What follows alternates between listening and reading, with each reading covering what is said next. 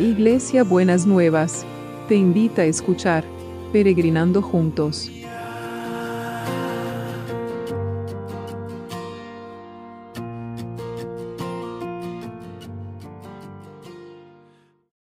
Buenos días, mis peregrinos y peregrinas. ¿Cómo estamos para empezar una semana? Bueno, ayer ya empezamos la semana, pero una semana laboral nueva. Espero que bien, que hayan podido disfrutar de, de sus comunidades de fe ayer y puedan estar con una fortaleza renovada para empezar esta semana.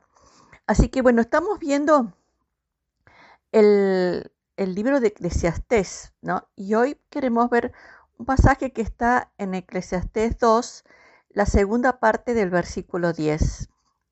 Gocé de corazón de todos mis trabajos y ese gozo fue mi recompensa. Acuérdese que este, el autor de este libro está haciendo como una, una conversación consigo mismo y se pregunta lo que vale la pena, lo que no vale la pena, lo que es bueno, lo que no es bueno, cuestiones de la vida, de la sabiduría. Y entonces dice, gocé bien de todos mis trabajos y ese gozo fue mi recompensa. Al decir de la Madre Teresa decía que podemos poner, tenemos que poner el amor en cada cosa que hagamos. Y creo que se trata de eso. Cuando acá habla de todos mis trabajos, no habla del trabajo que hacemos para ganar el sostén. Habla de todas las tareas que tenemos que encarar en la vida. Ya sea desde limpiar, cocinar, trabajar, barrer, no sé, todo ir de compras, lo que sea, no las compras que nos gustan hacer, sino por ahí hay gente que no le gusta ir al supermercado. Y acá se dice, sería, bueno, gocemos hasta además de ir al supermercado, disfrutemos que podemos tener los recursos para poder ir al, al supermercado. Es en realidad es encontrarle el lado bueno a la situación que, eh, que menos nos gusta realizar o a la acción que menos nos gusta realizar. Entonces, ¿por qué? Porque la recompensa está en la actitud como nosotros enfrentamos una situación. Acá hay una parte de actitud. Si yo lo empiezo con pesadez, mi recompensa va a ser pesadez. Si yo empiezo con enojo, mi recompensa va a ser enojo.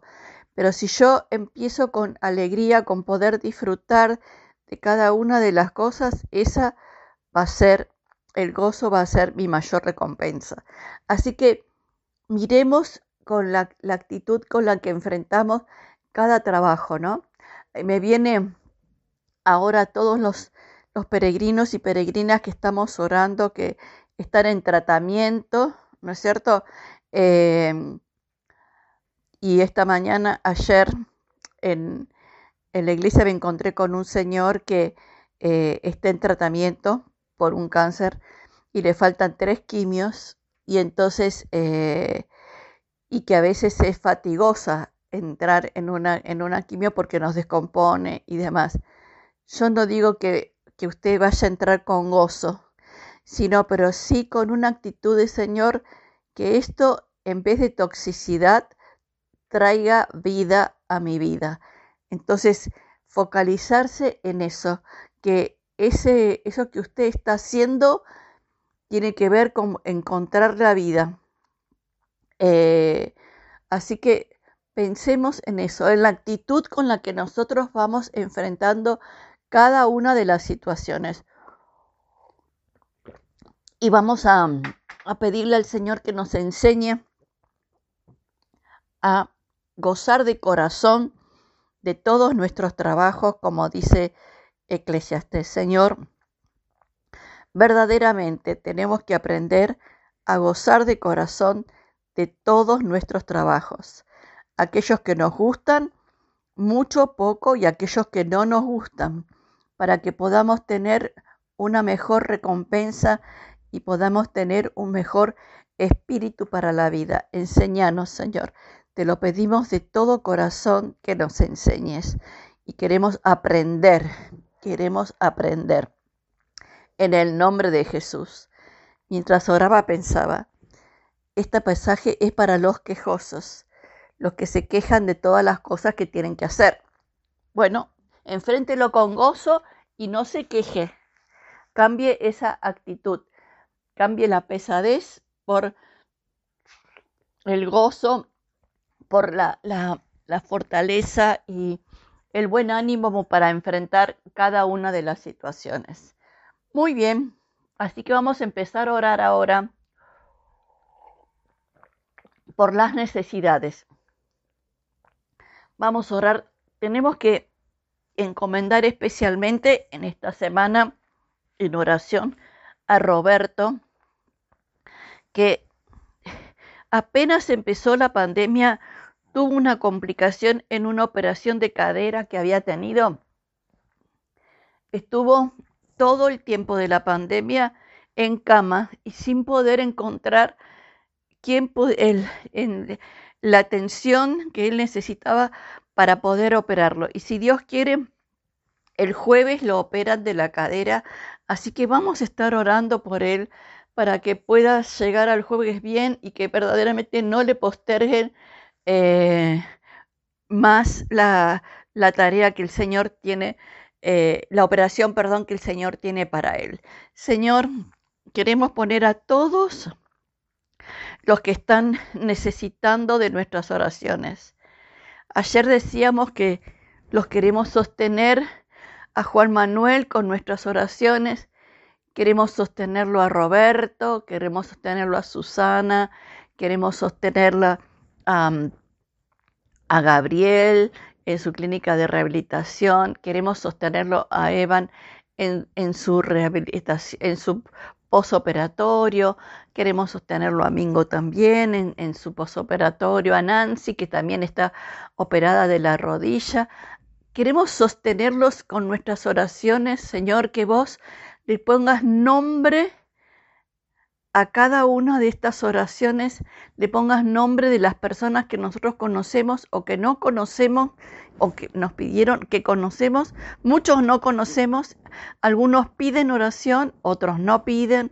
Entonces, pero vos sabés cada una de estas necesidades. Así que los queremos sostener a Olga también en su operación de las varices. Eh, los queremos sostener en oración en, en cada día y en cada momento para que ellos y ellas se puedan sentir fortalecidos y sostenidos por nuestras oraciones. Te lo pedimos en el nombre de Jesús. Señor, que vos derrames de tu sanidad, de tu fortaleza, de tu poder sobre cada una de las personas que estamos trayendo delante de tu trono, de cada uno de aquellos y aquellas que queremos sostener con nuestras, con nuestras oraciones. Te lo pedimos en el nombre de Jesús. Amén y amén. Y también oramos por el equipo de salud para que puedan, Señor, seguir atendiendo, que los libres de todo contagio y que ellos puedan y ellas puedan sentirse que hay algo más que los cuida de que todos los cuidados que ellos pueden, pueden tener. Señor, te pedimos que eh, los libres de todo, eh, de toda actitud inconsciente de no cuidado por, por, eh, por, la costumbre o por alguna otra cosa que vos los estés sosteniendo, Señor, a cada uno en tus manos, en tu cuidado y en tu fortaleza. En el nombre de Jesús. En el nombre de Jesús. Amén. Y también oramos por aquellos que trabajan para que nosotros trabajemos y podamos hacer todo lo que necesitamos. Señor, también guardalos, protegelos y libralos de todo mal. Y estamos orando en este tiempo especialmente por los que están dando exámenes, los que tienen que dar exámenes, los que están preparando tesis. Oramos por Gonzalo en su tesis doctoral que le va a defender en esta semana, que verdaderamente vos estés dando creatividad, paz y seguridad a cada uno que los libres de toda ansiedad y que puedan enfrentar, Señor, estos exámenes eh, con, con paz y con alegría, que puedan sentir que hay algo más que los acompaña, que todo lo que han estudiado y es tu presencia que los rodea y los cuida. Y te damos gracias que lo vas a hacer. En el nombre de Jesús. Amén y amén. Y oramos también por el trabajo, Señor, por cada uno que está pidiendo un trabajo, por Belén, eh, por eh, la hija de Liliana, Señor, que estaba preparándose para un examen, no me acuerdo el nombre de ella, eh, la hija de Liliana que se estaba preparando para un examen para, para una empresa, creo que era por el Poder Judicial, que realmente vos estés acompañando a cada uno y estés abriendo esas oportunidades de trabajo. Señor, aquellos que quieren cambiar el trabajo, que también em, los estés fortaleciendo y los, los estés acompañando. Señor, que, que cada uno, los que están haciendo entrevistas, me acuerdo de Debbie, que está haciendo entrevistas para, ver la posibilidad de cambiar de trabajo, que vos les sigas guiando y las sigas acompañando y realmente puedan ser incorporados en lugares seguros, en lugares donde puedan desarrollar sus capacidades y que puedan crecer. En el nombre de Jesús te lo pedimos. Amén y amén. Y también por seguimos orando por todo lo judicial, que tu mano de poder esté en la justicia tu mano de poder esté en el reconocimiento de los derechos, tu mano de poder esté en cada una de las circunstancias que rodean cualquier trámite judicial. Te lo pedimos, Padre, en el nombre de Jesús, en el nombre de Jesús. Y sabemos que vos vas a defender los derechos de todos tus hijos y todas tus hijas, porque no, no querés ver la injusticia, Señor. A vos te molesta y te perturba y no te gusta para nada la injusticia. Por eso vas a hacer justicia en cada una de esas situaciones. En el nombre de Jesús. En el nombre de Jesús.